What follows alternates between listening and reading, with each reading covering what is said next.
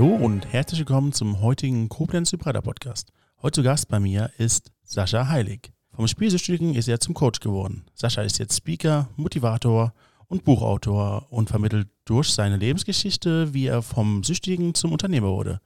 Hallo Sascha. Hallo. Das war ein sehr kurzer Antwort. Das war ein kurzes Hallo, ja. Schön, dass ich hier bin und dass ich ein Teil von dem Podcast sein darf. Das freut mich sehr. Ja, vielen Dank, dass du es gesagt hast und vielen Dank, dass du hier bist. Aber wir können auch gleich einsteigen. Ich würde gerne mal wissen, wie hat denn das Ganze angefangen? Du warst süchtig oder bist süchtig oder ist ja eine Krankheit, man ist süchtig und bleibt auch wahrscheinlich auch süchtig. Wie hat denn das alles angefangen? Ja, also die Sucht begleitet einen ein, Leben lang. Das ist wie beim Alkoholiker. Er ist trocken, aber wird sein Leben lang Alkoholiker bleiben und muss immer aufpassen, was er macht. Genauso ist das bei mir auch. Und Okay. ich habe das sehr oft mit mir selbst reflektiert, woran es gelegen haben kann.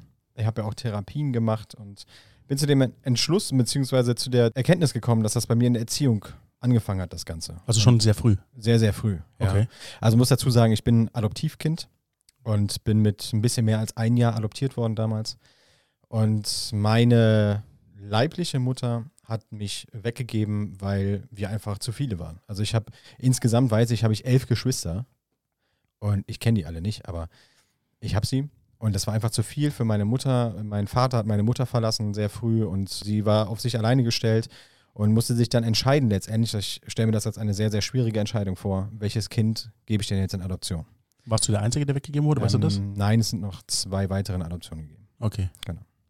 Was ich aber weiß, ist, dass ich in eine Familie kam und ich hätte es eigentlich, eigentlich nicht besser treffen können, denn durch die Familie, wo ich dann hinkam, konnte ich mir, also beziehungsweise wurden mir ganz, ganz viele Sachen ermöglicht.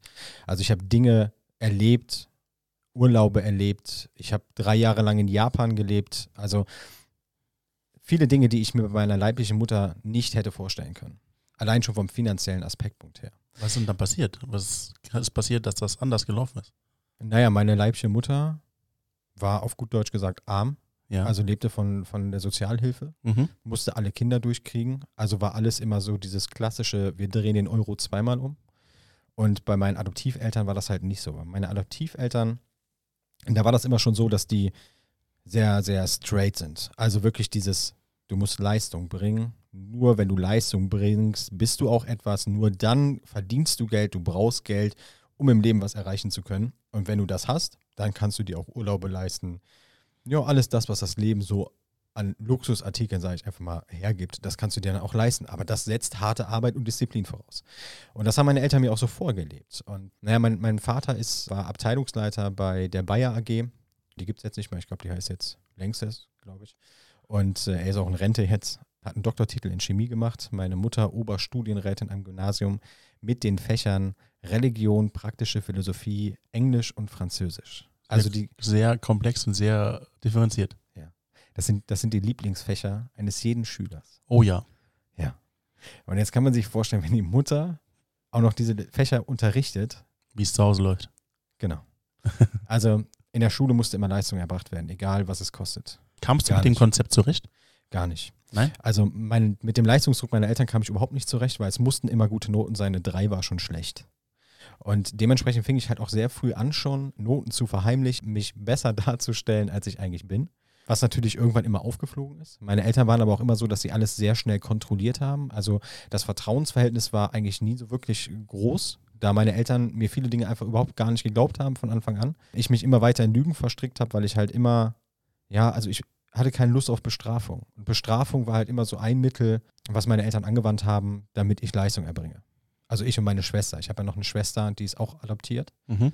die allerdings, und das ist wirklich nicht negativ gemeint, geistig zurückgeblieben ist, sondern es ist bei ihr einfach so. Mhm. Sie war auf der Hauptschule mit dem besten Weg auf der Sonderschule und war auch immer so das Sorgenkind. Meine Eltern haben immer in mir so diesen Vorzeigesohn gesehen. Also sie wollten ganz gerne, dass ich nach außen hin besser dastehe als meine Schwester, weil meine Schwester halt, wie gesagt, wirklich geistig zurückgeblieben ist und dafür kann sie einfach nichts. Das ist bei ihr einfach so gewesen.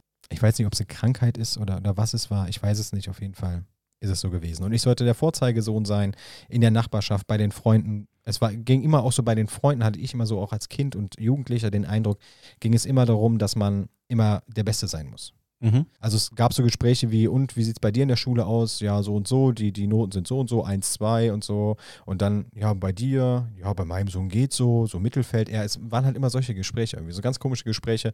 Und es muss halt immer, immer gut sein. Es wurde nach außen auch immer von meinen Eltern projiziert, dass es bei uns in der Familie immer alles toll ist. Also, dass wir so eine richtig herzliche, super Familie sind. Und mal ganz unter uns beiden jetzt, das waren wir nicht.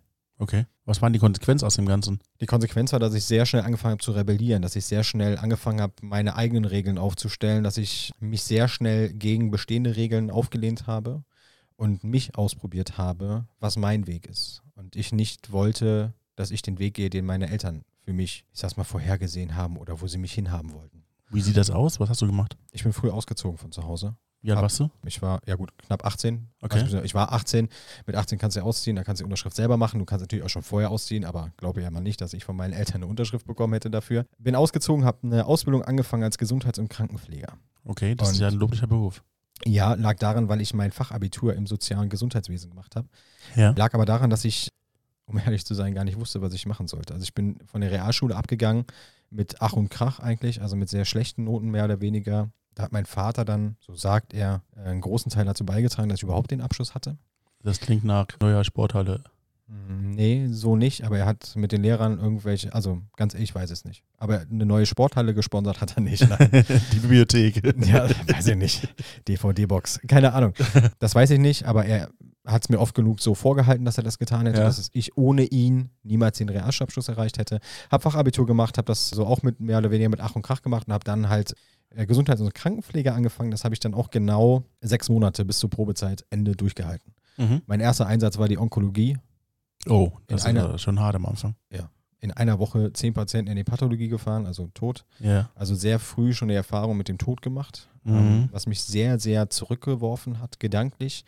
Im Krankenhaus war es immer so, dass gesagt wurde, wenn man durch die Tür nach draußen geht, also in den Feierabend, Ja. dann bleibt alles, also sollte alles das, was man erlebt hat, im Krankenhaus bleiben.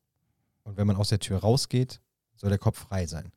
Und das hat nie funktioniert bei mir, weil ich immer diese, diese ganzen Bilder und so weiter mitgenommen habe. Man hat sich mit Patienten unterhalten, auf einmal waren die tot am nächsten Tag. Und das ist halt unvorstellbar und war für mich ganz, ganz schwierig. Und deswegen war auch schnell der Gedanke da, dass ich den Beruf nicht machen möchte, weil ich dafür einfach nicht geeignet bin. Wie hat dein Vater das äh, gesehen und deine Mutter? War das konform mit dem, was die eigentlich mit dir vorhatten? Gar nicht. Nein? Meine Eltern fanden das als einen tollen Beruf. Ja, sozial angesehen, er arbeitet im Krankenhaus, arbeitet mit Menschen. Das ist sozial angesehen, das ist gut. Und als ich das dann abgebrochen habe, das fanden die überhaupt nicht gut. Denn dann habe ich den Weg eingeschlagen, den sie dann noch weniger als gut fanden. Haben die nicht verstanden, warum du es nicht machen wolltest? Nein. Nee? Nein, da, da lag es wieder dann nachher an den Leistungen, dass ich ja nicht die Leistung erbracht habe, die sie gerne von mir haben wollten. Okay. Das war so wieder dieser Fokus. Also zu schlecht in der Schule. Ja gut, und dann war die Probezeit zu Ende und ich musste gucken, was ich mache und habe mich dann auf eine äh, Jobanzeige beworben in einer Diskothek in Köln und als äh, Servicemitarbeiter.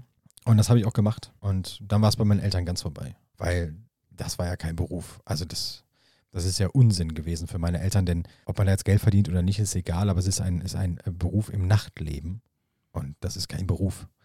Und ich bin in diesem Nachtleben aber aufgegangen. Das heißt, es hat mir riesig Spaß gemacht. Ich war nachher die linke Hand vom Chef. Ich habe meine Ausbildung da angefangen als Veranstaltungskaufmann und, und alles äh, war gut. Also es hat mir riesig Spaß gemacht. Ich habe meine DJ-Laufbahn da angefangen, weil ich auch ganz, ganz viel mit Musik assoziiere. Also Musik ist ein großer Teil meines Lebens. Ich Mhm. habe auch als Kind sehr früh angefangen, Klavier zu spielen. Mache ich auch heute noch. Das heißt, mit Musik verarbeite ich ganz, ganz viel. Und deswegen wollte ich auch immer DJ werden. Ich fand das immer so faszinierend, dass man Menschen begeistern kann mit Musik. Und mache ich heute noch. Wie ist es da eigentlich? Du hast ja diesen neuen Beruf da angefangen, dich beworben auf den Beruf und du warst dann auch relativ erfolgreich. Du warst ja die rechte Hand vom Chef. Hat das dein Vater nicht anerkannt? Hat er nicht gemerkt oder hat er das gar nicht mehr merken können, weil er sich von dir distanziert hat? Doch, der hat das, also sie haben es schon gemerkt. Sie fanden das auch irgendwann, als ich dann so diese Karriereleiter, nenne ich jetzt einfach mal, angefangen habe hochzugehen, fanden sie das toll. Okay. Da war das so, wo sie so langsam so ein bisschen Anerkennung gezeigt haben für das Ganze. Aber das war halt nicht von langer Dauer, denn wie gesagt, ich habe dann einen Weg eingeschlagen, den ich bis heute bereue. Was ist passiert? Und es war irgendwann, war nachts eine Party zu Ende, mitten in der Woche. Es gab ja auch Partys mitten in der Woche. Und ich habe in Bergisch Gladbach gewohnt und die Diskothek war in Köln. Wann war das? Ja, da war ich so 19. Ich bin jetzt 34. Das waren dann 15 Jahre her. Genau. Also Vor 15 Jahren. Ja. Es ist krass, wie schnell die Zeit vergeht. Das ist Ja, Wahnsinn. echt. Also vor 15 Jahren habe ich diese Entscheidung getroffen, dass ich nachts nicht zu Fuß zum Bahnhof laufe, denn ich habe hab keinen Führerschein gehabt, nichts. Musste also mit dem Zug nach Hause fahren und hatte keine Lust zum Bahnhof zu laufen, hatte noch über zwei Stunden Zeit, bis der Zug gefahren ist und hatte dann die, naja, die Überlegung, was machst du jetzt? Und ich wusste, dass in der Nähe von der Diskothek so ein Tag- und Nachtcafé war, was 24 Stunden auf hat. Und da habe ich mich entschlossen, da hinzugehen. Ich war vorher noch nie da drin, ich habe es immer nur im Vorbeigehen, habe ich es mal gesehen. Bin da hingegangen, bin da reingegangen, habe mich an den Tresen gesetzt, dann saßen auch so ein paar Männer, die schon ein bisschen, ein bisschen Alkohol konsumiert hatten. Das hat man dann an der Sprache gemerkt, das war. Habe mich an die Theke gesetzt, habe einen Kaffee bestellt. Da wurde ich schon ein bisschen komisch angeguckt, warum ich dann einen Kaffee trinke um die Uhrzeit. Ist ja ein Kaffee, ne? Ja, heißt ja zumindest so. Also die Bar sah nicht so aus, als wäre es ein Kaffee. Ja, und dann auf einmal fiel mir ein etwas älterer Herr auf, der vor diesem Spielautomaten saß. Und ich habe vorher noch nie diese Spielautomaten wahrgenommen. Und da war es dann das erste Mal, wo ich das wahrgenommen habe und habe das so ein bisschen beobachtet. Und naja, er saß da und warf ein Stück, ein Geldstück nach dem anderen ein und war am Rumfluchen und anscheinend lief das nicht ganz so gut, wie es laufen sollte. Und dann habe ich mich davon wieder abgewandt, weil das war dann auch irgendwie für mich nicht mehr interessant. Ich habe es halt nur erstmal wahrgenommen. Und so ein paar Minuten später gab es auf einmal einen ganz, ganz lauten Jubelschrei. Mhm. Und das war dann dieser etwas ältere Mann an diesem Automaten. Und dann sind sofort alle dahin geeilt zu diesem Mann. Und das hat natürlich meine Neugier geweckt. Und äh, wir Menschen sind ja grundsätzlich neugierig. Und wenn ganz, ganz viele Menschen zu einem Platz strömen, dann hat man so diesen Drang, dass man dann mit, mitgeht. Was ist passiert? Ich bin da auch hingegangen und dann habe ich gesehen, dass der Mann ganz, ganz viel Geld gewonnen hat.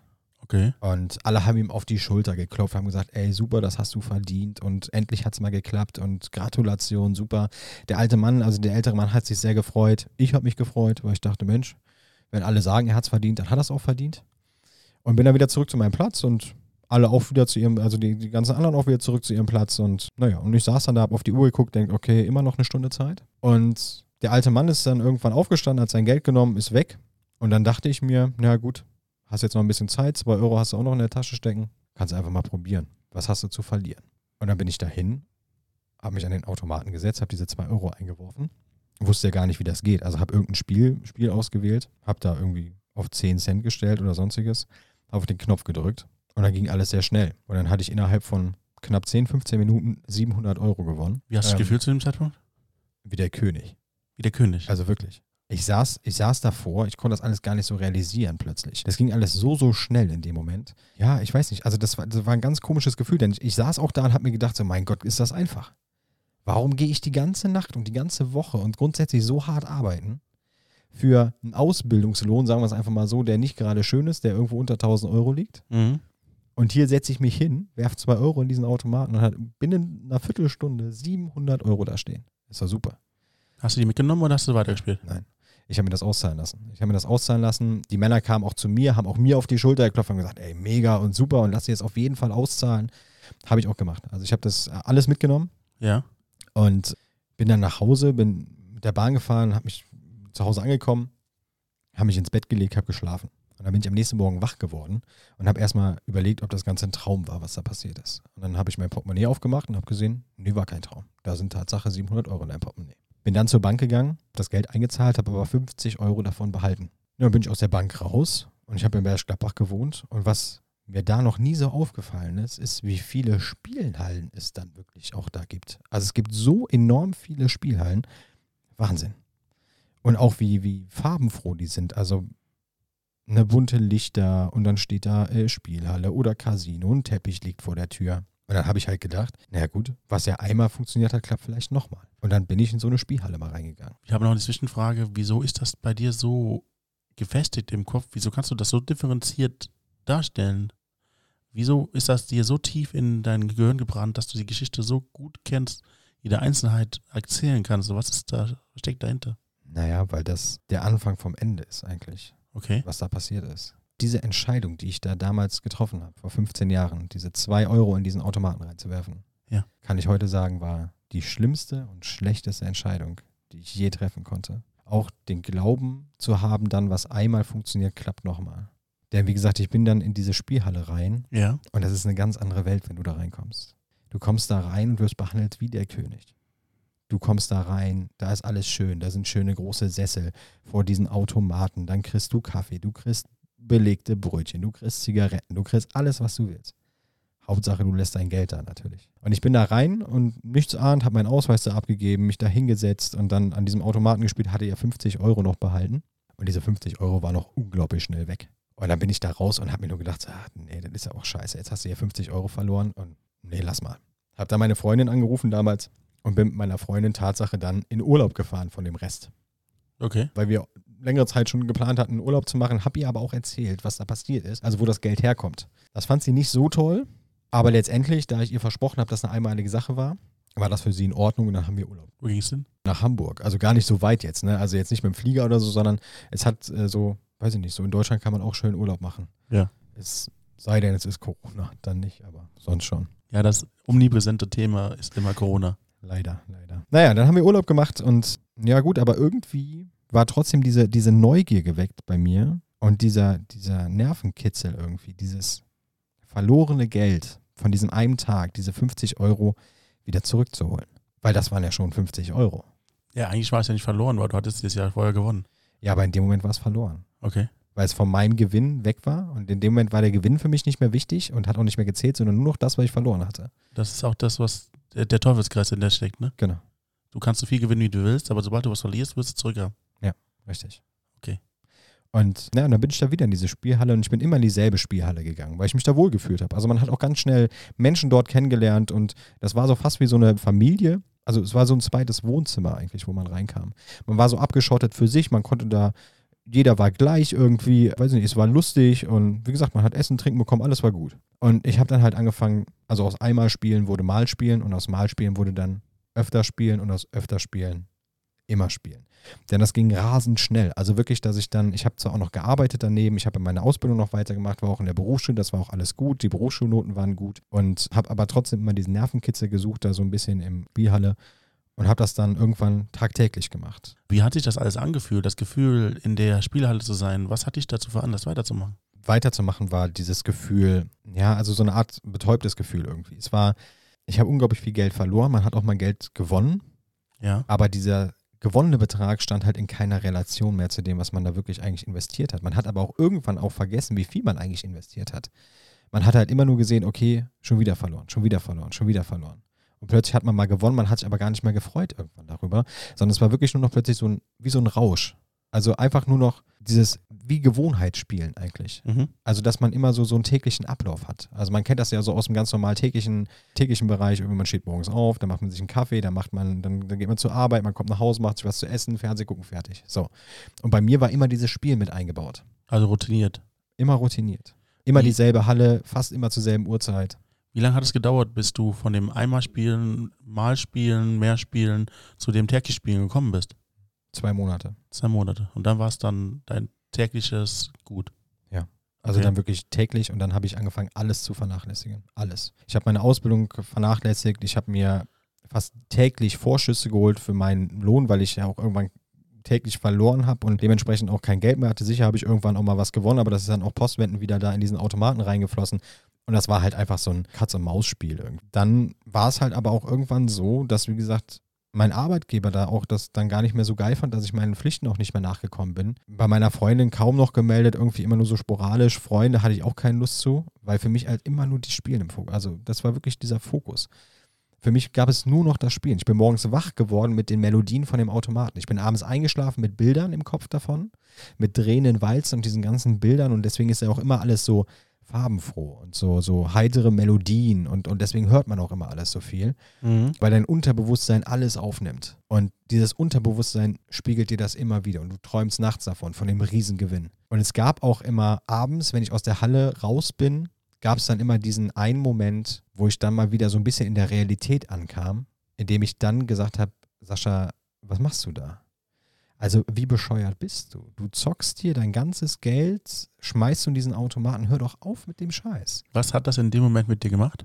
Es hat mich sehr traurig gemacht in dem Moment, weil es halt wirklich so ein Realitätskick plötzlich. Also einfach Traurigkeit, Frustration in dem Moment, dass ich einfach völlig verzweifelt war, dass ich irgendwie dachte, wie kann das alles sein, dass das alles so, so schief läuft. Und das hielt aber immer nur so genau so zehn Minuten an. Und dann war ich meistens dann auch schon zu Hause, lag im Bett, geschlafen, morgens wach geworden und das Erste, woran du denkst, ist, woher bekomme ich heute das Geld zum Spielen? Und dann schnell spielen gehen. Und dann bin ich auch ganz schnell in diese Kriminalität abgerutscht. Also, wie gesagt, ich habe zwar einen Ausbildungsplatz gehabt, und habe auch Geld verdient, aber ich habe alles so sehr vernachlässigt, dass ich auch alles verloren habe. Auch dann die Verbindung zu meinen Eltern natürlich komplett verloren, weil ich auch die natürlich nur noch belogen habe, um an Geld zu kommen.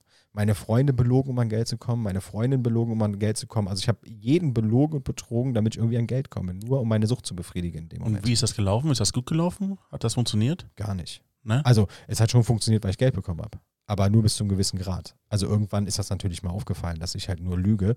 Aber keiner hat es in Verbindung mit einer Spielsucht oder mit diesem Spielen gebracht, weil das konnte ich wie ein Weltmeister verheimlichen. Also ich als, als Spielsüchtiger bin, bin einer der besten Schauspieler, die es eigentlich gibt. Naja, ich kann der Außenwelt signalisieren, dass es mir super geht, obwohl es mir im Inneren eigentlich richtig schlecht geht. Mhm. Genauso kann ich aber auch innerhalb von, ich sag mal, keine Ahnung, zehn Sekunden mir eine Geschichte einfallen lassen, die ich jemandem erzähle, um etwas dafür zu bekommen, die so plausibel ist, dass sogar ich sie mir selber glaube, wenn ich sie erzähle. Aber eigentlich ist es totaler Quatsch. Aber das habe ich halt bis zur Perfektion, habe ich mir das halt beigebracht.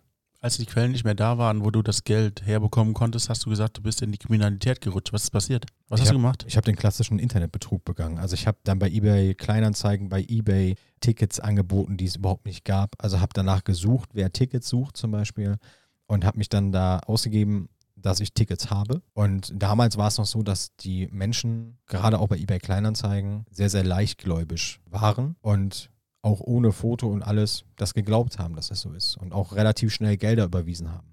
Wie viel Geld ist da zusammengekommen? Oh, bestimmt 3, 4, 5.000 Euro so um den Dreh. Aber mir haben halt immer schon so kleine Summen gereicht. Ne? So 50, 100 Euro hat mir immer gereicht, damit ich in die Spielhalle gehen konnte. War der Tag gerettet? Da war der Tag gerettet. Aber voll. Ich habe mich, also ganz ehrlich, das, das Schlimmste an der ganzen Sache war, dass ich mich gefreut habe darüber, wenn das Geld auf dem Konto war. Also wirklich, völlig surreal irgendwie. Also es ist, ich betrüge Menschen darum, worum ich heute überhaupt nicht stolz bin, dass ich das getan habe. Mhm. Und ich freue mich darüber, dass das Geld kommt, damit ich endlich spielen kann. Was ist dann passiert, wenn du kein Geld hattest, wenn du nicht dahin gehen konntest? Katastrophentag. Also wirklich an mir selber gezweifelt, den ganzen Tag diesen Suchtdruck gehabt, wirklich. Also dieses verkrampfte, was kann ich tun, dass ich irgendwie an Geld komme? Versucht irgendwie mit Pfandflaschen Geld zu bekommen, um wenigstens auch nur ein Euro in diesen Automaten zu werfen. Also es ist so ähnlich wie mit einem Junkie, der unbedingt den nächsten Schuss braucht oder, weiß ich nicht, den nächsten Joint rauchen will, der einfach so einen Druck hat und nur wenn er das gemacht hat, wieder ruhig werden kann. Genauso war das bei mir mit dem Spielen auch. Es war so ein enormer Suchtdruck, das ist kaum aushaltbar gewesen. Ich will es nicht bagatellisieren, aber für die Menschen, die sich damit beschäftigen und denken, es ist ja eigentlich nur ein Spiel, warum ist man danach süchtig? Es ist einfach nur nichts anderes, okay, es ist ein Automat, da ist ein bisschen Licht und da drückt man auf den Knopf. Wie kann das sein, dass das einen Menschen so beeinflusst, dass der solche Sachen macht? Aber es ist tatsächlich eine Sucht, das ist eine psychologische Krankheit, die einen so beeinflussen kann, dass die in dem Zustand kommt, wie du dich da gefühlt hast zu dem Zeitpunkt. Genau. Also es ist, es ist ja Gott sei Dank mittlerweile eine anerkannte Krankheit. Gott sei Dank, ja. Gott sei Dank. Also sie ist auf dem Vormarsch, sagen wir es mal so. Das klingt jetzt, als wenn jeder zweite süchtig wäre. Es gibt viele, die das nicht sich eingestehen, dass sie süchtig sind, aber Okay. die es auf jeden Fall sind. Und das fängt in der Kindheit schon an mittlerweile. Durch deine eBay-Kleinanzeigen-Betrügereien hast du ja einiges an Geld gewonnen. Aber wie lange ging das denn gut? Oder hat das nie irgendeine Konsequenz gehabt? Das ging so lange gut, bis die Kriminalpolizei Bergisch Gladbach bei mir zu Hause stand. Die kommt Also- zu dir? Die kam Tatsache zu mir. Wie ist das passiert? Durch diese ganzen Internetbetrügereien wurde ich im Vorfeld schon mal so hier und da verurteilt. Zu Sozialstunden in dem Tierheim, ganz am Anfang, zu kleinen Geldstrafen und ja. Aber das hat mich nie davon abgehalten, dass ich das gemacht habe. Und irgendwann kam halt noch dazu, dass ich Waren bestellt habe in Versandhäusern, damit ich die bei diesen, es gibt doch diese kleinen türkischen Läden, also oder generell so Läden, Ja. wo man solche Sachen verkaufen kann wieder. Wo man natürlich nur ein Drittel von dem Kaufpreis bekommt, was eigentlich wert ist, aber die gibt es. Und das habe ich halt dann nachher gemacht, auch in Pfandhäusern diese Sachen verkauft, aber sie nie eigentlich wirklich bezahlt. Und irgendwann kam ich nachts auch aus der Spielothek raus, habe wieder die ganze Nacht gezockt, bin nach Hause gekommen, habe den Schlüssel reingesteckt bei mir in die Haustür, mach die Tür auf und denk, ja, Moment mal, nee, so hast du das hier nicht hinterlassen. Also ich war zwar spielsüchtig und habe jeden Tag gezockt, aber ich war ein ordentlicher Mensch. Und ich bin dann da reingegangen und denke, okay, hier ist eingebrochen worden. Dann habe ich gedacht, nee, das kann ja auch nicht sein, die Tür war ja abgeschlossen, ist ja auch Quatsch. Und dann habe ich einen Zettel auf dem Schreibtisch gesehen und auf diesem Zettel stand drauf, wir haben eine Hausdurchsuchung bei Ihnen durchgeführt. Anwesend waren Kriminalpolizei, Beamte XY, Ihr Vermieter. Und wir haben folgende Sachen mitgenommen. Computer, sämtliche Briefe. Es kamen natürlich tausend Briefe nach Hause von Gläubigern, die ihr Geld haben wollten, in Kasso und so weiter. Haben die alles mitgenommen. Und dann hatte ich diesen Zettel in der Hand und auf einmal wurde mir dann so richtig schlagartig schlecht, weil ich einfach nur dachte, oh mein Gott, die haben eine Hausdurchsuchung bei mir durchgeführt. Was wäre zum Beispiel gewesen, wäre ich da gewesen? Hätten sie mich verhaftet? Was ist danach passiert? Also du hast diesen Zettel bekommen, bist du dann am nächsten Tag wieder einfach spielen gegangen, ist alles wieder weitergelaufen oder? Nee. Ich bin dann, habe dann sofort, also sofort ist gut zehn Minuten später, nachdem ich mich mal ein bisschen gesammelt habe, habe ich mein Handy genommen, habe meinen Anwalt angerufen, der ja schon für mich einige Sachen vorher hatte, der also kennt, was bei mir los ist. Ja. Habe ihn angerufen, habe ihm die Situation geschildert und dann hat er gesagt, okay Sascha, das Ding ist jetzt richtig ernst. Ruf bitte sofort bei der Polizei an und mach einen Termin. Ja. Habe ich gemacht. Bin dann ein paar Tage später zum, zur Polizei gefahren, zur Polizeistation mit meinem Anwalt und habe mich dem Verhör gestellt. Weil mein Anwalt gesagt hat, okay, du musst jetzt kooperieren. Dann saß ich viereinhalb Stunden bei der Polizei und die haben aus jedem Brief, den sie mitgenommen haben, einen eigenen Fall gemacht. Somit waren nachher in der Anklage über 100 Betrugsfälle, sowohl Wow. gewerblich als auch privater Betrug. Das ist heftig. Das ist richtig viel. Und dementsprechend hat auch mein Anwalt gesagt, das hier, das könnte Haft geben. Weil das ist so viel und aufgrund dessen, was du vorher schon alles hattest, das wird richtig eng. Und dann hat er gesagt, und ich glaube, du hast ein Riesenproblem. Ich glaube, du bist spielsüchtig. Und das war dieser Moment, wo mir das erste Mal schlagartig klar wurde, dass ich ein Riesenproblem habe. Und es hat jemand anders ausgesprochen für mich. Also diesen 10 Minuten Hellungsphase, die du manchmal hattest auf dem Weg nach Hause nach dem Spielen, war dir das noch nicht bewusst gewesen? Nein, also da, selbst als es so eine, so eine Realphase war, habe ich halt immer gesagt, so, ja, nee, aber ein Spielproblem hast du ja nicht. Also so schlimm ist es ja noch nicht. Also man hat sich das immer ein bisschen schöner geredet, als es dann jetzt natürlich war. Man wollte sich das ja nicht eingestehen. Okay. Und da war es dann so, dass, dass ich es mir eingestanden habe, dass ich ein Problem habe und da ich muss dagegen was tun. Was war das Ergebnis von dem Ganzen? Das Ergebnis von dem Ganzen war, dass ich dann eine stationäre Therapie gemacht habe in Münchwies damals und acht Wochen lang. Und der Gerichtstermin wurde auch dementsprechend nach hinten datiert, weil die gesehen haben, okay, der ist in Therapie, lassen wir ihn. Und habe mich acht Wochen intensiv mit mir beschäftigt. Und das war eine sehr, sehr intensive Zeit und ich dachte bis dahin auch die beste Zeit meines Lebens, weil ich mich einfach mit mir wirklich beschäftigt habe. Ich habe gesehen, okay, wer bin ich eigentlich? Da wurde mir das erste Mal klar, was eigentlich in meiner Erziehung alles falsch gelaufen ist. Warum diese Glaubenssätze von meinen Eltern, was sie versucht haben, mir zu vermitteln, völlig schief gegangen sind. Und warum es nichts bringt, sein Kind zu verprügeln, wenn es, wenn es nicht das macht, was man will. Und das ist mir da schlagartig klar geworden. Und ich hatte zu dem Zeitpunkt eine Freundin und diese Freundin habe ich in der Spielhalle kennengelernt. Die hat da gearbeitet. Und als sie dann aber auch mitgekriegt hat, was mit Menschen passiert, die dort zocken, hat sich dafür entschieden, dass sie da nicht mehr arbeitet.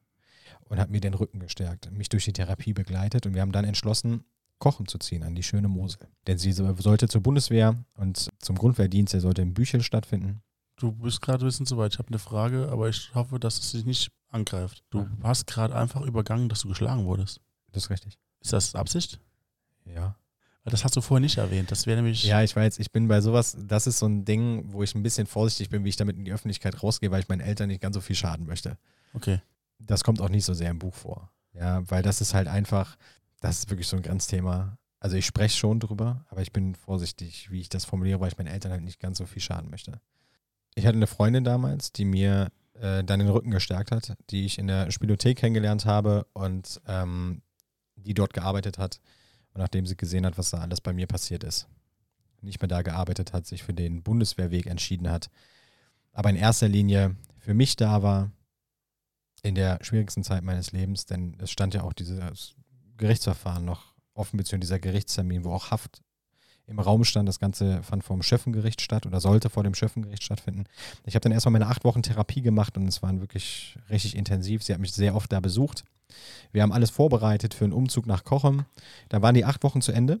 Ich bin dann zurück nach Bergisch Gladbach, habe bei ihr dann erstmal gelebt, weil ich nicht zurück wollte in meine Wohnung, weil ich mit der Wohnung nur negative Sachen assoziiert habe. Wahrscheinlich auch die Durchsuchung selbst. Die Durchsuchung, genau. Allerdings auch viele Sachen, die am Rande passiert sind. Also, dass ich dort eine Woche lang lag mit höchsten Depressionen, weil ich einfach nicht mehr konnte. Ich Weihnachten, Silvester zu Hause alleine verbringen wollte. Äh, nicht wollte, sondern musste, weil meine Eltern mich nicht zu Hause haben wollten. Meine Oma ist damals verstorben, die ich über alles geliebt habe, wo meine Eltern gesagt haben, wir möchten dich nicht auf der Beerdigung haben, weil du eine Schande der Familie bist. Und das sind diese Erinnerungen, die ich an diese Wohnung hatte. Und deswegen wollte ich da auf gar keinen Fall zurück. Also kam alles auf einmal. Es kam alles auf einmal und das kam mir halt in der, in der Therapie, kam halt alles hoch. Also es gab Tage in der Therapie, da habe ich Rotze und Wasser geheult, weil es einfach, ja, das war halt einfach so ein richtiges Aufknallen irgendwie, als würde man mit dem, mit dem, weil es den ganzen Körper auf dem Asphalt aufschlagen und so diese ganze Wahrheit einmal so richtig ins Gesicht geknallt bekommen. Und das waren aber auch die intensivsten und besten Momente von dieser ganzen Therapie. Und naja, ich bin dann raus, habe bei meiner Freundin gelebt, habe Unterstützung von ihren Eltern auch bekommen und dann gab es diesen Tag von dem Gerichtstermin. ich bin dann dahin mit meinem Anwalt und tierisch nervös. Und am Ende vom Lied war es so, dass ich zwei Jahre auf Bewährung bekommen habe, plus ein Jahr Bewährungsfrist. Warum habe ich das bekommen? Weil ich halt diese stationäre Therapie gemacht habe, weil ich einsichtig war, weil ich mit der Polizei zusammengearbeitet habe und so weiter. Also mit einem blauen Auge davongekommen. Pure Erleichterung. Und diese ganzen 100 Fälle, die da passiert sind, sind die dann alle vom Tisch gewesen? Genau, Oder? genau. Da wurde alles abgehandelt und damit war alles dann vom Tisch. Ich wurde Okay. für alles bestraft, was auch richtig so war. Ja, Die Schulden blieben natürlich stehen. Das heißt, ich bin nicht in eine Privatinsolvenz gegangen, weil ich es auch nicht konnte, ja. Weil ja du in der Insolvenz nur kannst äh, ohne strafrechtliche Handlung, also mit Dingen ohne strafrechtliche Handlung und das ging ja nicht. Also 100 Gläubiger waren strafrechtliche Handlung. War aber auch gut so, denn bin jemand, der sagt, wer Fehler macht, muss auch dafür gerade stehen Das ist richtig, ja. und die Gläubiger können nichts dafür. Die sollen ihr Geld bekommen. Ich bin dann mit ihr nach Kochen gezogen, an die schöne Mosel, in ein neues Leben, zwar mit Schulden, aber ich fühlte mich befreit, befreit von der, befreit von der Sucht. Und sie ist dann zum, zur Bundeswehr gegangen und als sie die Haustür damals verlassen hat, an dem Tag, danach habe ich sie nie wieder gesehen. Und ich wusste bis vor kurzem auch noch nicht den Grund dafür, warum ich sie nie wieder gesehen habe, geschweige denn, warum sie mir nie gesagt hat, dass sie mich verlassen hat. In Kochen ist es so, dass du nicht viele Jobmöglichkeiten hast. Du kannst in der Gastronomie arbeiten oder an der Tankstelle. Und ich habe mich für die Gastronomie entschieden. Ich habe auch eine Ausbildung gemacht als Hotelfachmann. Habe das mit 1,0 abgeschlossen. Habe fast vier Jahre spielfreie Zeit gehabt. Bin von meiner Freundin verlassen worden, ohne dass ich es eigentlich wusste. Hatte eine Wohnung, nachher sogar zwei, weil ich damals in Grenderich gewohnt habe. Und von Grenderich nach Kochem fährt dreimal am Tag der Bus. Hattest du genug Geld für zwei Wohnungen? Nein. Okay. Aber es ging zu dem Zeitpunkt gar nicht anders, weil ich ja eigentlich gedacht habe, ich habe eine Wohnung mit meiner Freundin zusammen. Ja. Hatte aber dann das Problem, dass ich ja immer noch keinen Führerschein hatte und immer nach Kochen musste. Und bei dreimal am Tag der Bus und du machst eine Ausbildung als Hotelfachmann, das funktioniert nicht. Das funktioniert nicht. Also habe ich mir eine Mitarbeiterwohnung genommen, damit ich in der Woche dann da bleiben konnte und am Wochenende eigentlich dann in Grenderich, wenn ich frei hatte. Ja. Ging aber alles nicht mehr, weil ich dann irgendwann diese Wohnung aufgelöst habe, weil ich halt finanziell überhaupt nicht tragen konnte. Ich hatte noch meine Schulden, die ich abbezahlen musste und so weiter. Habe dann auch irgendwann mitgekriegt, dass meine Freundin mich betrogen hat, aber Nebensache. Warum meine damalige Freundin mich verlassen hat, wusste ich bis vor genau einer Woche nicht. Eine Woche ist das her. Genau jetzt eine Woche. Wie lange ist das her, dass sie dich verlassen hat? Zehn Jahre. Okay, das ist schon lange her. Und ich habe mich das immer gefragt, warum das so ist. Okay. Und ich hatte letztens einen Insta-Live mit einer Co-Abhängigen. Und während diesem Live ist mir plötzlich klar geworden, dass meine Ex-Freundin mit der Situation nicht mehr klarkam. Weil meine Ex-Freundin war bis dato, bis sie zu diesem Tag dann zur Bundeswehr gegangen ist, ja nur bei mir. Sie kannte ja nur diese Situation mit mir, mit dem Spielsüchtigen, mit dem ganzen Tag Spielen, Lügen, Betrügen und so weiter und so fort. Sie hat das alles mitgetragen.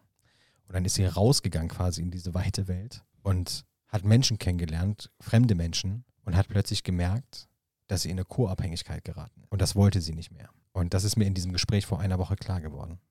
Und ich hatte vor einer Woche, als mir das klar wurde, hatte ich so Gänsehaut, weil das einfach diese Antwort war, auf die ich seit zehn Jahren gewartet habe. Und die habe ich nicht von ihr bekommen, sondern die habe ich halt von jemandem Außenstehenden bekommen. Aber ich bin darum so dankbar, weil, ich, weil das wieder ein Kapitel mehr ist, was ich abschießen kann. Und was das halt einfach erklärt. Und ganz ehrlich, ich verstehe es auch. Und ich bin ja auch jetzt nicht mehr böse drum. Ich war jetzt zehn Jahre lang böse und ich war wirklich traurig, weil sie mich wirklich alleine gelassen hat von jetzt auf gleich und ich wusste es einfach nicht, aber jetzt bin ich ihr nicht mehr böse und ich kann es verstehen. Während meiner Ausbildung habe ich dann meine Frau kennengelernt, die ist Friseurmeisterin in Kochum und irgendwann muss jeder Mensch auch mal zum Haare schneiden. Und ich dann auch, habe dann die Empfehlung bekommen und bin dann da in den Friseursalon rein. Sie hat mir direkt eigentlich ganz gut gefallen und Ja. Auf den ersten Blick. ja, ich glaube, es war eher so der zweite oder dritte, ja. Okay. Aber ja, ich habe auch sehr um sie gekämpft damals und bin auch noch relativ schnell mit ihr zusammengezogen. Und ja, wie gesagt, habe meine Ausbildung abgeschlossen mit 1,0. Alles war gut. Also wirklich fast vier Jahre spielfreie Zeit gehabt. Wenn ich an einem Casino vorbeigelaufen bin, habe ich unterbewusst die Straße gewechselt, weil ich damit nichts mehr zu tun haben wollte. Habe meine Schulden bezahlt, habe neue Freunde kennengelernt. Ja, alles, alles war gut. Und dann kam dieser eine Tag, der noch schlimmer war als das, was ich vorher erlebt habe.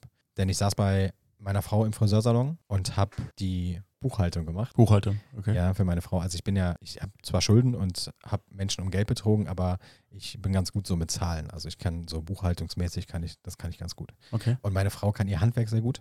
Buchhaltung jetzt nicht so. Ist jetzt auch nicht schlimm, muss man ja auch nicht können. Und ich habe mir das so ein bisschen abgenommen. Und dann saß ich im Friseursalon hinten am Computer und habe ein paar Sachen erledigt, war relativ schnell fertig. Das war nach meiner Ausbildung. Und nach meiner Ausbildung hatte ich keine Lust mehr in der Gastro zu arbeiten. Das war mir irgendwie, ich habe es irgendwie zweieinhalb Jahre gemacht und das ist schon sehr stressig. und habe dann da auf diesem Bildschirm gestartet und auf einmal blinkte so eine, so eine Werbung auf. Und dann stand da sowas wie jetzt hier einzahlen und Bonus kassieren und ganz komisch. Also auch wieder so hellleuchtend, blinkend, faszinierend irgendwie. Klassisch. Klassisch, ja. Ich Ja. habe mir in der, in der Spiel, in der stationären Therapie habe ich mir so Schutzmechanismen angeeignet, also achtsam auf mich zu sein. Und in dem Moment ist alles, wirklich alles verloren gewesen. Ich habe da drauf geklickt, ich habe Geld eingezahlt und es war genau wie beim ersten Mal. Ich habe Geld eingezahlt und in ganz, ganz kurzer Zeit richtig viel Geld gewonnen. Warum hast du das gemacht? Was hat dich da bewegt? Ich habe es erstmal aus Langeweile gemacht, weil ich nichts mehr mit mir anzufangen wusste. Das war der, der erste Schwachpunkt bei mir, weil ich dafür vorher immer gesorgt habe, dass ich nie Langeweile habe, dass ich immer arbeite, dass ich immer was zu tun habe, daran gar nicht denken kann an Spielen. Und in dem Moment war es wieder die Neugier. Diese Neugier, warum blinkt das da so? Was für ein Bonus? Okay, alles klar, keine Ahnung. Und habe wirklich alles vergessen, was ich mir beigebracht habe. Diese ganzen vier Jahre war plötzlich alles weg. Und mit einem Klick habe ich 278.000 Euro gewonnen. Was? Ja, ernsthaft. Das ist kein Witz. Also ich habe 278.000 Euro gewonnen. Wie hast du das denn gewonnen? Naja, ich habe Geld einbezahlt und habe ein bisschen rumgeklickt in ein paar Spielen und auf einmal hat sich alles verändert und auf einmal stand da, sie haben 278.000 Euro gewonnen. 278. Damit hättest du deine ganzen Schulden bezahlen können. Habe ich auch Tatsache gemacht. Ja? Ja, sicher. Okay. Also ich habe, war natürlich dann, war das alles so surreal. Da Ja. stand diese Zahl. Ich habe gedacht, nee, komm, das ist Quatsch. Da, das ist, da haben sie dich hier jetzt ein bisschen veralbert irgendwie. Kann, das, das geht nicht. Und dann plötzlich konnte ich mir das Geld auszahlen, habe es ausgezahlt und habe mir das auch ausgedruckt. Du hast 278.000 Euro auf deinem Konto bekommen. Ja, ich habe eine Woche später war es auf dem Konto. Wo das muss schon mal 278.000. Ja. Wow. Ich habe den Kontoauszug auch Tatsache noch bis heute. Okay. Hast du den eingerahmt oder? Eingerahmt nicht, aber er ist in einem Buch drin, ja, wo ich, Ich dachte, so als. Mahnmal. Deswegen liegt er in dem Buch. Okay. Und das ist so mein Mahnmal, ja, genau. Ja. Naja, ich kam ja dann so ein Zwiespalt, weil ich musste dann ja auch meiner Frau erklären, wo kommt dieses ganze Geld her? Und ähm, ich kann ja jetzt nicht sagen, ich hatte keinen Job. Also, wie willst du erklären, dass du 278.000 Euro, kannst ja auch nicht sagen, hast du auf der Straße gefunden. Ja. Hab dann also allen Mut zusammengenommen, bin nach vorne in den Friseursalon, habe gesagt, kannst du mal bitte kurz kommen? Sie ist zu mir gekommen, hat gesagt, okay, was passiert? Und dann habe ich ihr das, diesen Zettel gezeigt mit der Auszahlung und dann hat sie mich angeguckt und dann hat man so dieses, diese Freude und Wut gleichzeitig gesehen im Gesicht. Wie hast du dich gefühlt? Also erstmal dieser Schritt zu ihr zu gehen, war für mich ganz, ganz schwer, weil ich ihr eingestehen musste, dass ich einen Rückfall hatte. Und auf der anderen Seite, als ich ihr gesagt habe, war ich mega erleichtert irgendwie, weil ich halt ehrlich war und es ihr gesagt habe. Und als die Reaktion gezeigt hat? Naja, im Endeffekt haben wir uns nachher beide gefreut. Okay. Also die Freude überwiegte der Wut. Ich habe auch sofort meine Bankkarten ihr gegeben, habe gesagt, hier sind die Bankkarten. Das war einmal, das passiert nicht nochmal, aber hey, wir haben äh, über eine Dreiviertelmillion Euro gewonnen, wir sind schuldenfrei. Und das hat dann überwiegt in dem Moment. Und ähm, ja, eine Woche später war das Geld da. Und für mich war dieser Rückfall dann auch nicht mehr schlimm. Und der war deswegen nicht schlimm, weil am Ende meiner ersten stationären Therapie hat der Therapeut zu mir gesagt, Sascha, ich wünsche dir alles Gute, aber bedenke eins, 90 Prozent von den Spielsüchtigen, die hier rausgehen, sehe ich mindestens einmal wieder. Denn die schaffen es nicht. Aber 10 Prozent, die schaffen es. Und ich wünsche dir alles Gute. Und denk immer dran, ein Rückfall gehört dazu. Und das war für mich dann genau in diesem Moment so, dass ich dachte, na gut, der Therapeut hat gesagt, ein Rückfall gehört dazu, deswegen ist das auch gar nicht so schlimm. Ja. Das Geld war auf dem Konto. Ich habe alle Schulden bezahlt. Ich habe die Kredite meiner Frau bezahlt. Ich hab, wir haben uns ein Auto gekauft. Fakt, ich hatte immer noch keinen Führerschein. Ich habe einen Mercedes gekauft, AMG Optikpaket. Warum habe ich einen Mercedes gekauft? Weil ein Mercedes für mich schon als Kind eine Symbolik dafür war, dass das Menschen fahren, die Geld haben. Ja. Also so ein Outstanding. Und meine Eltern haben mir ja damals auch immer gesagt, den Satz, ohne Geld bist du nichts, mit Geld bist du alles. Und ich war jetzt ja auch die ganze Zeit, ohne Geld war ich ja auch nichts. Also die Schufa war schlecht, ich habe nie irgendwas bekommen, gar nichts. Keine Kredite, da bist du immer vor die Wand gefahren. Und jetzt war es so, dass ich diesen Gewinn hatte, ich habe alles bezahlt und habe ich bei der Bank angerufen und habe gesagt, hey, lieber Bankberater, pass auf, hast du ja bestimmt schon gesehen, den Geldeingang. Sagt, ja, habe ich gesehen, super. Kann ich eine Kreditkarte haben? Und ohne mit der Wimper zu zuckern, per Telefon sagt er, ja sicher, ist gar kein Problem. Deckung 3 oder 5.000 Euro. Es war alles möglich. Also die Welt stand dir offen. Und dieser Glaubenssatz meiner Eltern wurde in dem Moment für mich bestätigt. Mit Geld warst du alles. Also hast du so einen Weg gefunden, das zu umgehen, dass deine Frau mitkriegt, dass du das Geld ausgibst. Ja. Wie hast du dich gefühlt? Wie der König. Okay. Weil ich konnte mir auf einmal alles leisten. Ich habe mir VIP-Tickets geleistet beim ersten FC Köln, weil ich die schon immer mal haben wollte. Die haben mal eben kurz für eine halbe Saison 8000 Euro gekostet. Einfach so. Und ich habe die einfach bezahlt. Ich habe nicht drüber nachgedacht. Warum habe ich das nicht? Weil diese Zahl auf meinem Konto hatte für mich keine Bedeutung wirklich. Also es war einfach, es waren sechs Zahlen, die da standen. Es war aber nicht so, dass ich das so wirklich diesen Wert des Geldes zu schätzen gewusst habe in dem Moment, sondern für mich war es so, das muss weg. Aber das war doch immer noch nicht Spielen, was du gemacht hast. Das war ja nur das Geld ausgeben. Genau, es war nur das Geld ausgeben, aber ich hatte dieses Verlangen, es muss weg. Okay. Und dann habe ich das gemacht und dann habe ich alles bezahlt und so weiter. Und dann habe ich irgendwann aufs Konto geguckt und habe gedacht, oh, da ist aber schon einiges weg. Noch, wie viel war noch da? Da war noch über 180.000 da. Ja, gut, auch noch einiges. Das war noch einiges, aber auf einmal ging es los. Und dann habe ich gedacht, naja, jetzt, äh, was einmal geklappt hat, klappt er vielleicht nochmal. Weil das ist jetzt blöd, dass das Geld weg ist. Und auf einmal wollte ich den Verlust wieder zurückholen.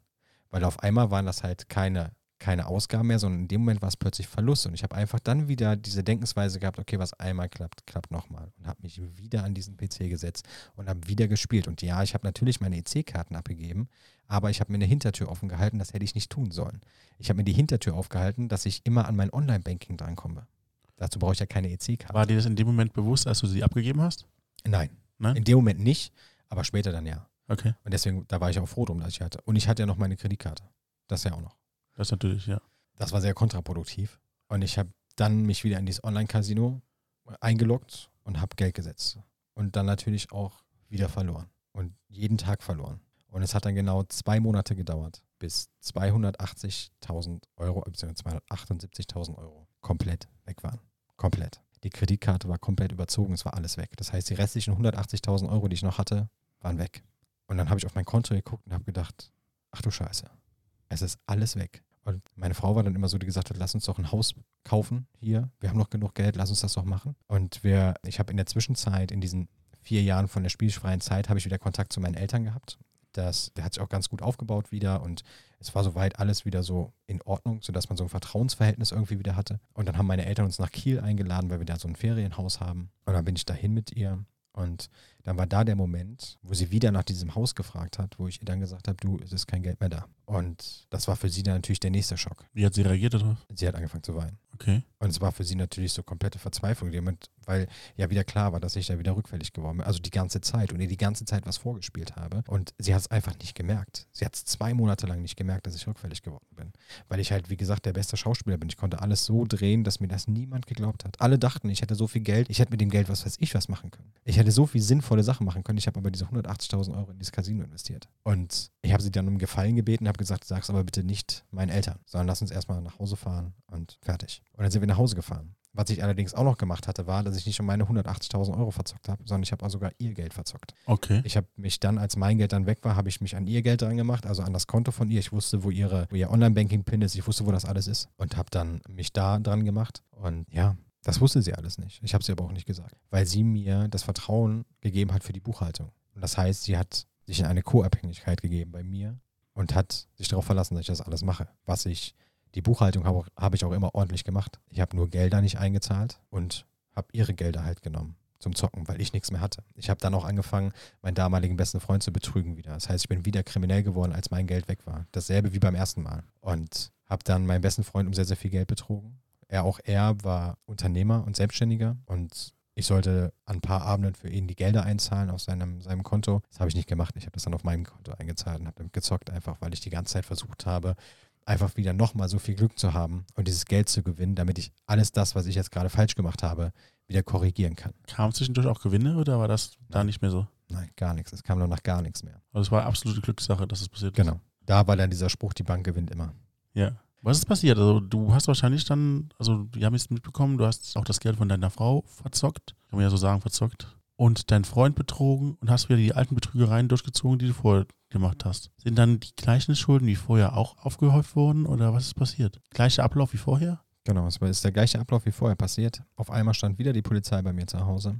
Wie schnell ging das? Relativ schnell. Weil mein Freund, mein bester Freund damals irgendwann zum Anwalt gegangen ist, nachdem er mitbekommen hat, was passiert ist. Er hat mich dann sogar auch getestet daraufhin, ob ich wirklich die Gelder nicht einzahle. Ist dann zum Anwalt und hat mich dann angezeigt. Und meine Bewährung ist dann kurz vorher ausgelaufen. Also ich habe drei Jahre bekommen, das heißt, die Bewährung war ausgelaufen. Allerdings hätte man es als Bewährungswiderruf sehen können, weil einige Sachen in der Bewährungszeit auch nicht richtig gelaufen sind. Und dann war die Anzeige da und auf einmal stand die Polizei bei mir zu Hause, weil ich auch ein paar Unterlagen von ihm hatte, also von meinem besten Freund Schlüssel hatte und die wollte er wieder haben, wollte aber keinen Kontakt zu mir haben. Deswegen hat sein Anwalt dann das über die Staatsanwaltschaft gemacht. Hast du heute noch Kontakt zu dem? Und Naja, ich, ich habe damals mich dazu entschieden, dass ich Hotelbetriebswirt studiere in Koblenz. Also habe mit dem Geld schon noch irgendwie was Sinnvolles versucht zu machen. Bin dann an einem Wochenende nach Koblenz gefahren und kam gerade im Hotel an, da rief meine Frau mich an und hat nur gesagt, was hast du gemacht? Und ich habe gedacht, okay, jetzt hat sie die Kontoauszüge gefunden. Und dann sagt sie, hier steht die Polizei, die macht hier gerade eine Hausdurchsuchung. Du kommst jetzt sofort nach Hause. Und dann stand ich an der Rezeption und ich habe alles stehen liegen lassen und bin sofort nach Hause. Habe auf dem Weg diesen besten Freund angerufen, habe gesagt, hier, ey, pass auf, die Polizei steht bei mir, warum ist das so? Kannst du bitte dafür sorgen, dass sie wieder gehen? Und er hat gesagt, er fährt hin, guckt, was er machen kann, ist da hingefahren. Die Polizei hat dann auch die Hausdurchsuchung abgebrochen daraufhin. Und ich bin da angekommen, habe mich wieder dann der Polizei gestellt, habe wieder das Verhör gemacht, der Anwälte zusammen und so weiter. Und dann gab es halt auch wieder ein Gerichtsverfahren wegen Betruges. Und das hat über sieben Monate gedauert, bis der Gerichtstermin feststand, beziehungsweise bis der Gerichtstermin war. Das war der 16.11.2015. Und die Zeit bis dahin war noch schlimmer und noch extremer als vorher, weil ich einfach hochgradig depressiv wurde. Ich habe Medikamente nehmen müssen, weil ich einfach so viel Angst hatte vor dem Gefängnis. Denn ich habe eine ganz, ganz große Angst und das ist, wenn mir jemand meine Freiheit nimmt. Ich habe eine ganz große Angst vor dem Gefängnis. Und ich habe mir dann auch einen Job gesucht, wieder in der Gastronomie, damit ich natürlich irgendwie auch meine Schulden bezahlen kann, die jetzt gemacht wurden und so weiter. Habe mich dann in die ambulante Therapie begeben bei der Caritas, habe wieder eine stationäre Therapie beantragt, also diese ganzen Schutzmechanismen alle wieder aktiviert. Aber irgendwann kam natürlich auch bei meiner Frau raus, dass ich die Gelder vom Salon genommen habe, denn irgendwann liefen da auch die Gläubige auf und der Gerichtsvollzieher kam mal und da musste ich da auch reinen Tisch machen. Und wir haben das dann mit Krediten aufgefangen bei der Sparkasse. Wir haben die ja vorher, habe ich die ja alle abbezahlt, das heißt, wir konnten neue Kredite nehmen. Das hat aber nicht ausgereicht, also haben wir auch zum Beispiel meine Eltern nach Geld gefragt. Allerdings war es bei meinen Eltern dann so, dass auch schon in meiner Kindheit dann der Spruch galt, wenn du Hilfe haben möchtest, kannst du fragen, du musst dafür aber eine Gegenleistung bringen. Was war die Gegenleistung? Die Gegenleistung da war, dass ich die Bücher offenlegen musste vom Salon. Hast du es gemacht? Ich habe das gemacht, aber die falschen. Oh, hast du wieder gefälscht? Ja. Also die richtigen Bücher, da alles richtig. Auch die Minussachen und so weiter ist immer alles ordentlich verbucht worden, aber bei meinen Eltern habe ich sie gefälscht. Und habe meinen Eltern gefälschte vorgelegt, sodass sie nicht gesehen haben, was wirklich ausschlaggebend war, weil ich meinen Eltern ja auf gar keinen Fall sagen, dass ich ein Spielsuchtproblem habe wieder. Mhm. Und sie haben uns dann den Kredit gewährt, aber auch der hat irgendwann nicht ausgereicht.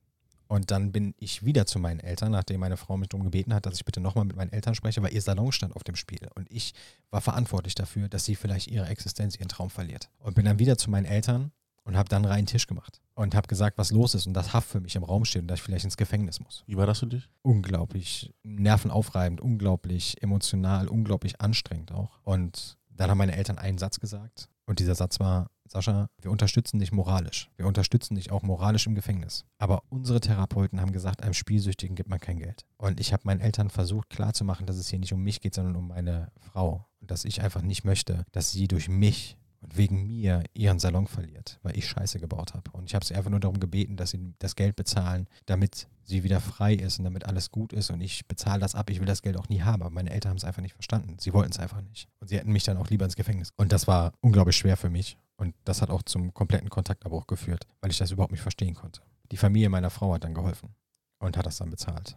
Und dann kam der Gerichtstermin am 16.11.2015 wieder vom Schiffengericht. Und ich bin in den Gerichtssaal rein und mir war kotzschlecht und, und ich habe kaum geschlafen und, und einfach, ich wusste nicht, was passiert. Meine Anwältin wusste nicht, was passiert. Es wusste keiner, was passiert. Meine Frau war im Gerichtssaal mit drin mit einem Freund damals und die Verhandlung lief, glaube ich, knapp eine Stunde. Der beste Freund wurde verhört, beziehungsweise wurde als Zeuge vorgeladen. Meine Therapeutin von der Caritas auch. Und dann kam zum Abschlussplädoyer von der Staatsanwältin und dann hat die einfach nur noch diese Fälle vorgelesen und einfach nur gesagt, für diesen Fall gibt es so und so viele Monate und so und so viel und so und so viele. Und ich saß da mit einem Blatt Papier und einem Stift und ich habe irgendwann aufgehört aufzuschreiben, nachdem ich bei über fünf Jahren angekommen war. Und in dem Moment schossen mir halt wirklich diese Tränen ins Auge. Und ich habe zu meiner Frau rüber geguckt und meine Frau hat Rotz am Wasser geheult. Die war völlig am Ende, mir tat das so leid. Und ich habe sie angeguckt und ich habe nur mit dem Kopf geschüttelt und habe gesagt, mit dem Kopfschütteln, das gibt hier keinen mehr. Das ist Haft, da kommst du nicht drum rum. Und dann zum Schluss sagte die Staatsanwältin, und aufgrund Paragraph, ich weiß nicht mehr, Schadenswiedergutmachung, weil ich habe auch Schadenswiedergutmachung geleistet in der Zwischenzeit durch meinen Job, ja. plädiert sie für zwei Jahre Bewährung auf drei Jahre Bewährungsfrist, also das Maximum, was das deutsche Gesetzbuch hergibt, was die Bewährungsstrafe anbelangt. Und dann hat der Richter mir das Abschlusswort gegeben und wow. ich habe dann das Ganze, mich dafür nochmal entschuldigt und habe, ja, weiß ich nicht, eigentlich gar nicht mehr groß drüber nachgedacht, was ich sage, sondern wirklich einfach nur gesagt, dass es mir unendlich leid tut und dass ich einfach nur noch eine Chance haben will und diese Chance nutzen möchte. Was ist in dem Moment mit dir passiert? In diesem Moment ist mir halt so, so richtig klar geworden, dass ich wirklich nochmal diese Chance nutzen möchte, wenn ich sie bekomme und mich wirklich bemühen möchte, dass ich das endlich mal in den Griff bekomme und dass ich aufhöre, Menschen um Geld zu betrügen, dass ich aus dieser Sucht rauskomme, dass ich die Sucht beherrsche und nicht die Sucht mich. Wie alt warst du da? Wie lange ist das her? Ja, 16.11.2015. Also sind es jetzt sechs Jahre. Sechs Jahre. Genau. Ja. ja. Und ich bin 34.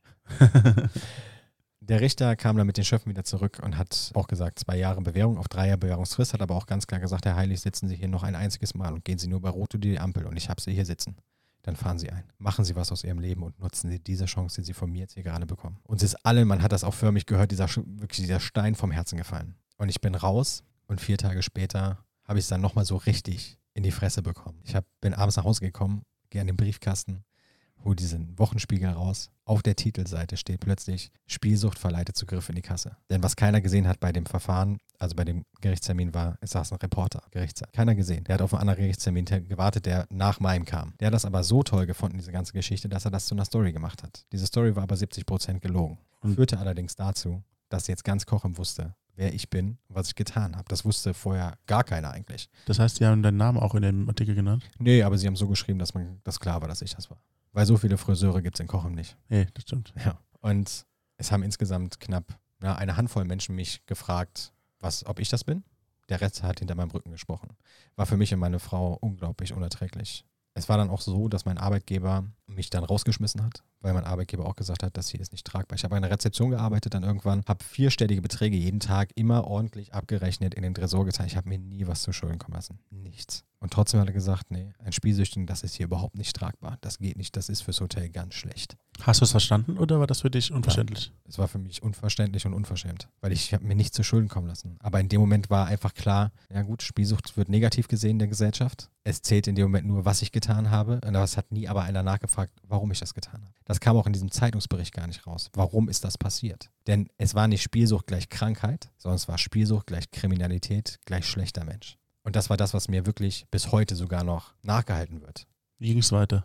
Dann war es so, dass ich die Bewährungsauflagen bekommen habe, Schadenswiedergutmachung zu leisten, eine stationäre Therapie zu machen, Bewährungshilfe und so weiter und so fort. Das ganze Programm, was man so bekommt als Verurteilter mit Bewährungsstrafe. Habe mich um eine Therapie bemüht, habe das allerdings auch bis Ende 2017 rausgezogen mit der Therapie, weil ich einfach meine Frau da nicht im Stich lassen wollte, denn die Schulden waren halt immer noch nicht ganz bezahlt, weil immer so kleckerweise danach irgendwelche Gläubiger und ich habe das immer versucht, so alles irgendwie zu handeln und war da auch gegenüber meiner Frau nie so richtig ehrlich, so, weil ich immer versucht habe, das ohne ihr Wissen zu machen. Also immer alles so von ihr, den ganzen Schaden von ihr abzuhalten. Das war mir immer ganz wichtig. Das war aber immer kontraproduktiv, weil dadurch ist der Schaden immer größer geworden. Ich weiß halt, hätte ich früher mal mit ihr gesprochen oder so, dann wäre der Schaden nicht so groß geworden, wie er dann geworden ist. Und ich habe dazwischen dann angefangen, noch als DJ wieder zu arbeiten, weil ich ja irgendwie genug Geld verdienen musste um, wie gesagt, da alles zu bezahlen und habe auf diesem Weg dann meinen auch jetzigen, ja, also meinen Arbeitgeber kennengelernt, wo ich jetzt auch immer noch arbeite. Und weil ihm gehörte eine DJ-Agentur. Und das war der liebe Raphael.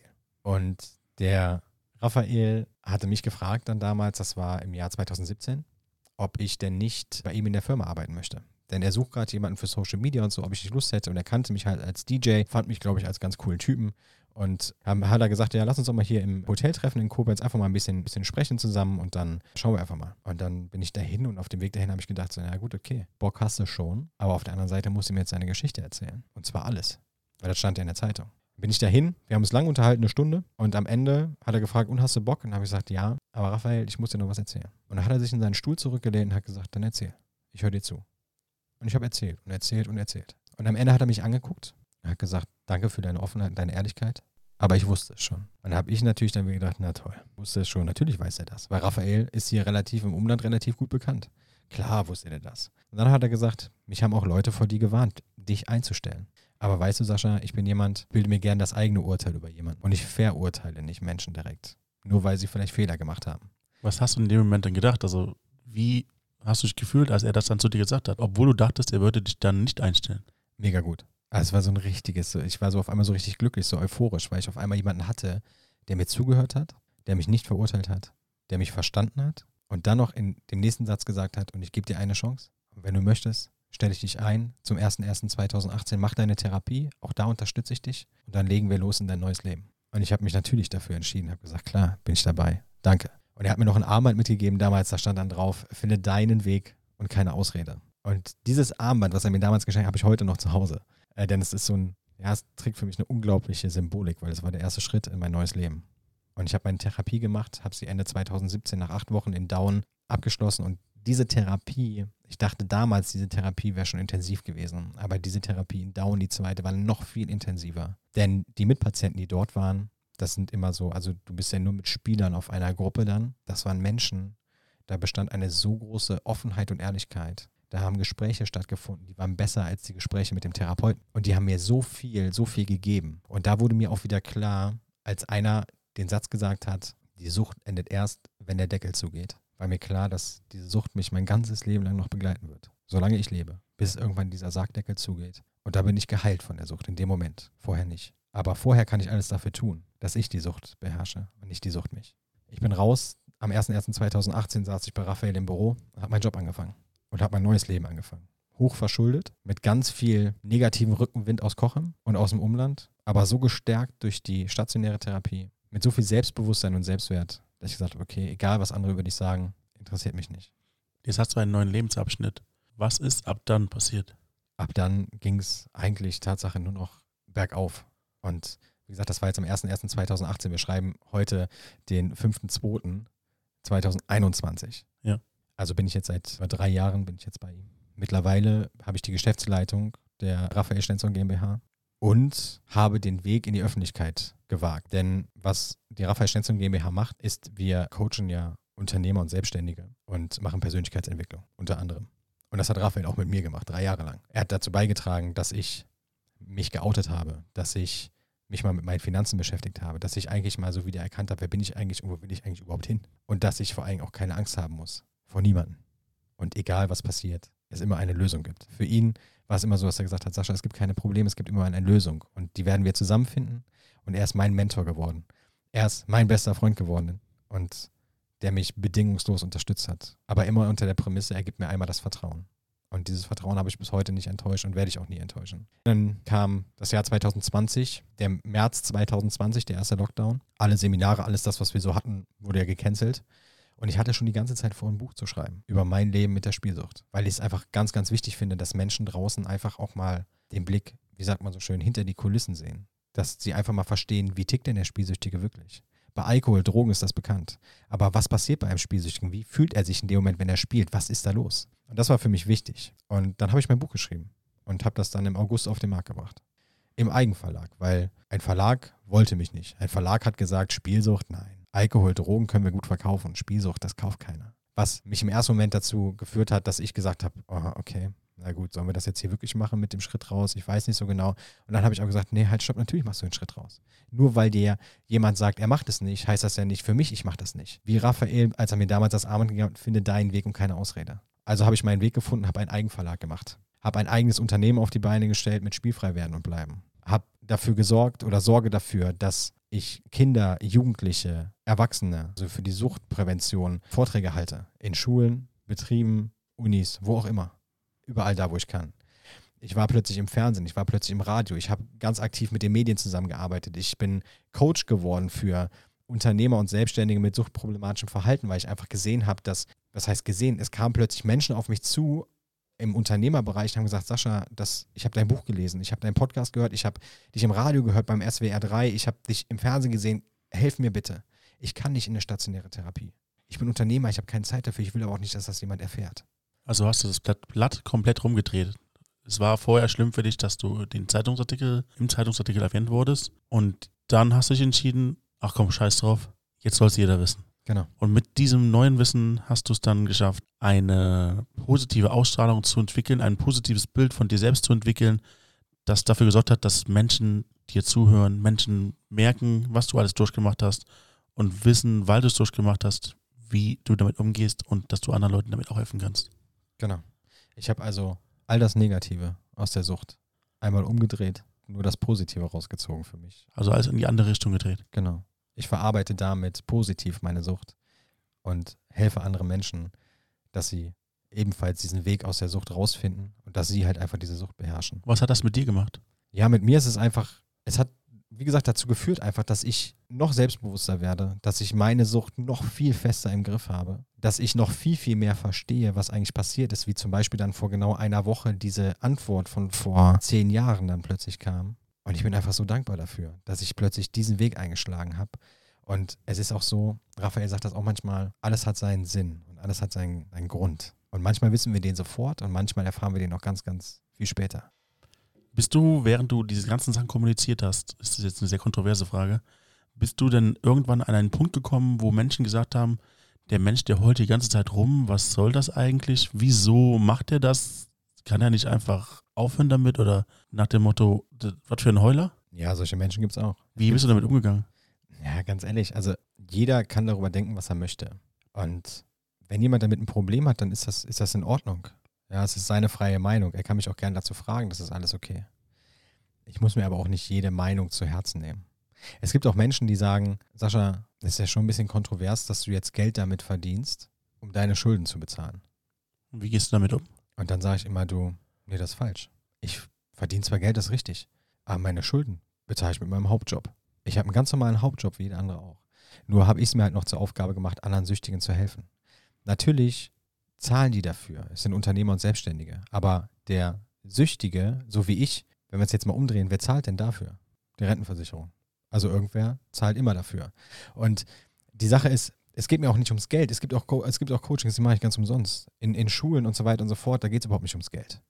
Da, da steht einzig und allein die Suchtprävention im Vordergrund. Und in meinen Coachings ist es so, dass ich so viel Leidenschaft da reinstecke. Ich stecke mein ganzes Know-how rein. Auch klingt jetzt komisch, aber letztendlich ist es so. ja. Mein ganzes Wissen, was ich habe, stecke ich da rein. Eine Psychologin ist mit dabei. Das heißt, ich mache quasi eine komplette Suchttherapie über sechs Monate lang in der Persönlichkeitsentwicklung und auch in der tiefen Psychologie zusammen. Und ja, deswegen habe ich da auch überhaupt gar kein Problem mit dafür. Also dass das was kostet irgendwie. Die Leute, die das machen, haben auch überhaupt gar kein Problem mit, sondern die sagen, ja natürlich, das ist es mir auch wert, dass ich das mache, weil ich will da rauskommen. Und ich gebe ihm auch die Hilfe. Wenn jetzt, ich, das passiert auch öfters mal jetzt in letzter Zeit, gerade durch den Lockdown, dass mich auch Süchtige anrufen, die jetzt kein Unternehmer und Selbstständige sind. Die über meine Homepage so einen Soforthilfe-Call äh, buchen und der kostet ja auch nichts. Und dann einfach mir ihr Leid erzählen. Und ich höre diesen Menschen zu und höre ihnen auch zwei Stunden zu. Und am Ende versuche ich ihm dann zu helfen. Wie auch immer das aussieht. Und auch da ist das Geld nicht im Vordergrund, sondern wenn mich jemand aktiv um Hilfe bittet und er aktiv in der Sucht drin ist und er zum Beispiel nicht die finanziellen Mittel hat, ganz ehrlich, werde ich bestimmt nicht den Glaubenssatz meiner Eltern fahren und sagen, wenn du Hilfe haben möchtest, dann musst du dafür erst was tun. Sondern wenn jemand mich um Hilfe bittet, keine finanziellen Mittel hat, hochgradig in der Sucht steckt, aber raus möchte und ich wirklich merke, dass er raus möchte, dann bekommt er auch so von mir die Hilfe. Das ist alles okay für mich. Ja, und das ist auch so ein Commitment, was ich mit mir selber habe. Geld ist nicht alles. Weil meine Eltern haben gesagt, mit Geld bist du alles, ohne Geld bist du nichts. Ich hatte jahrelang kein Geld. Ja, okay, ich war auch niemand in dem Moment. Aber jetzt, mal ganz ehrlich, ich habe 140.000 Euro Schulden. Ich zahle alles ab bis auf den letzten Cent. Egal, wie lange das braucht. Warst du ein Niemand zu dem Zeitpunkt oder ist das nur das, was deine Eltern dir kommuniziert haben? Nein, damals war ich Tatsache, also auch in meinen Augen schon niemand, weil das war einfach so, ich war ja komplett verloren. Also es war ja, ich war ja, wusste ja gar nicht mehr, wo vorne hinten ist. Also komplett ja, wie soll man das sagen, ne? Also Selbstwert weg, Selbstvertrauen weg, eigentlich nur irgendwie so eine Hülle, die irgendwie gerade nur irgendwie so überlebt hat. Und ja, da war ich halt einfach niemand. Aber wie gesagt, ich habe über 140.000 Euro Schulden, zahle die alle zurück, bis auf den letzten Cent, weil die Gläubiger nichts dafür können, was ich getan habe. Ich bin aber auch kein Opfer. Ich will auch nicht als Opfer gesehen werden. Und das war auch die Frage, die ich gestellt habe. Genau. Ist es so, dass Leute sich als Opfer gesehen haben? Genau. Ja, sicher. Aber das bin ich nicht. Das weiß ich auch. Sondern ich stehe für das gerade, was ich getan habe. Und das habe ich vor Gericht getan. Das habe ich vor den Menschen getan, denen ich das, den Schaden zugefügt habe. Das habe ich vor meinem damaligen besten Freund getan. Ich habe mich dafür entschuldigt, was ich getan habe. Ich zahle bis heute dafür. Das werde ich auch immer tun. Also solange ich diese Schuld noch habe. Bin ihm unglaublich dankbar dafür, was er auch für mich getan hat. Aber ich bin kein Opfer. Sondern ich weiß, was ich getan habe. Und das, was ich getan habe, verurteile ich auch. Vor allem gerade die Kriminalität, die ich begangen habe. Das ist richtig. Weil ich Menschen einfach um Geld betrogen habe, die das einfach nicht verdient haben. Es hat mhm. keiner verdient, betrogen zu werden. Das ist auch richtig. Du hast uns einen sehr ehrlichen und tiefen Einblick in dein Leben gegeben. Und alles hat angefangen, als deine Eltern dir schon andere Werte mitgegeben haben, als du eigentlich hättest haben wollen. Die Werte meiner Eltern waren, ohne Geld bist du nichts, mit Geld bist du alles, nur Leistung zählt, Leistungsdruck, immer geradeaus warst in einem Café gewesen und hast dann diese zwei Euro reingeschmissen, nachdem du gesehen hast, dass jemand anders gewonnen hat. Und das war dann der Anfang vom ersten Ende. Der erste Gewinn kam aus einmal Spielen wurde Mal spielen, aus Mal spielen wurde öfter spielen, aus öfter spielen wurde immer spielen. Und ich war gefangen im kompletten Kreislauf. Und dann hast du auch irgendwann angefangen, kriminell zu werden und hast so Geld gewonnen, indem du auf Ebay Sachen verkauft hast, die es gar nicht existiert haben. Und irgendwann kam dann die Kriminalpolizei, als du nach Hause kamst, und hat dann dein Haus durchsucht und hat dabei alle Beweise gefunden, die sie auch finden mussten. Dann kam es zur Anklage, über 100 Fälle, die erste stationäre Therapie und nachher auch die Verurteilung zu zwei Jahre Bewährung und einem Jahr Bewährungsfrist. Danach hast du es geschafft, vier Jahre spielfrei zu bleiben und nicht der Sucht zu erlegen. Und dann kam irgendwann deine Frau und mit ihr hast du dann ein neues Leben anfangen können. Und dann kam dieser eine Abend. Dann kam der eine Abend, der zum Rückfall geführt hat im Online-Casino, bei dem ich auch mit wenig Einsatz innerhalb von ganz kurzer Zeit 278.000 Euro gewonnen habe. Das hat dein Leben komplett verändert. Du konntest alle Schulden zahlen, die von dir, die von deiner Frau. Alle Kredite waren weg, alles wurde bezahlt. Und irgendwann hat sich das wieder holt, was früher passiert ist. Nach zwei Monaten war das komplette Geld weg. Alles war ausgegeben, alles war verzockt. Wieder kriminell geworden. Meine Frau um Geld betrogen.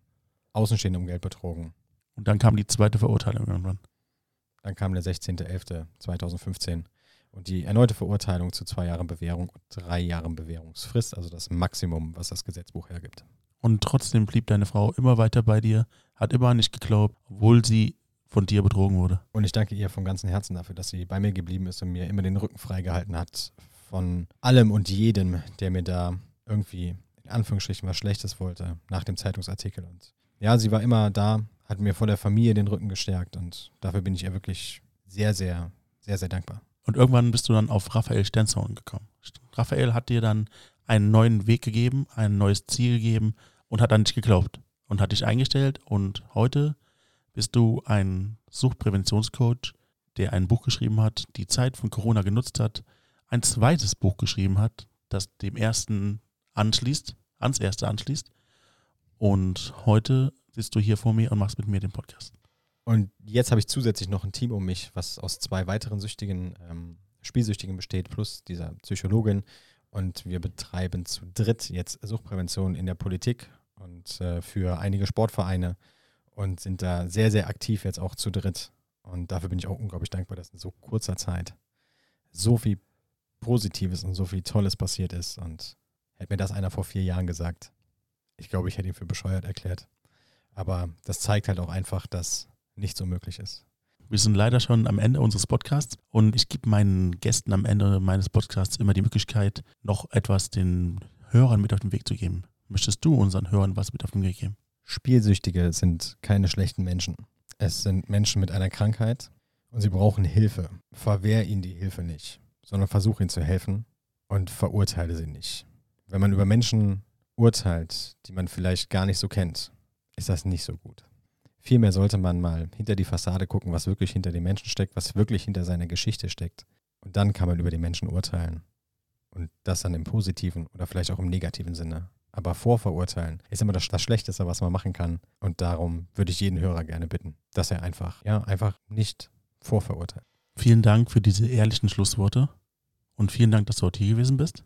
Danke auch, dass ich hier sein durfte. Klingt also statisch am Ende. Ja, so ein bisschen.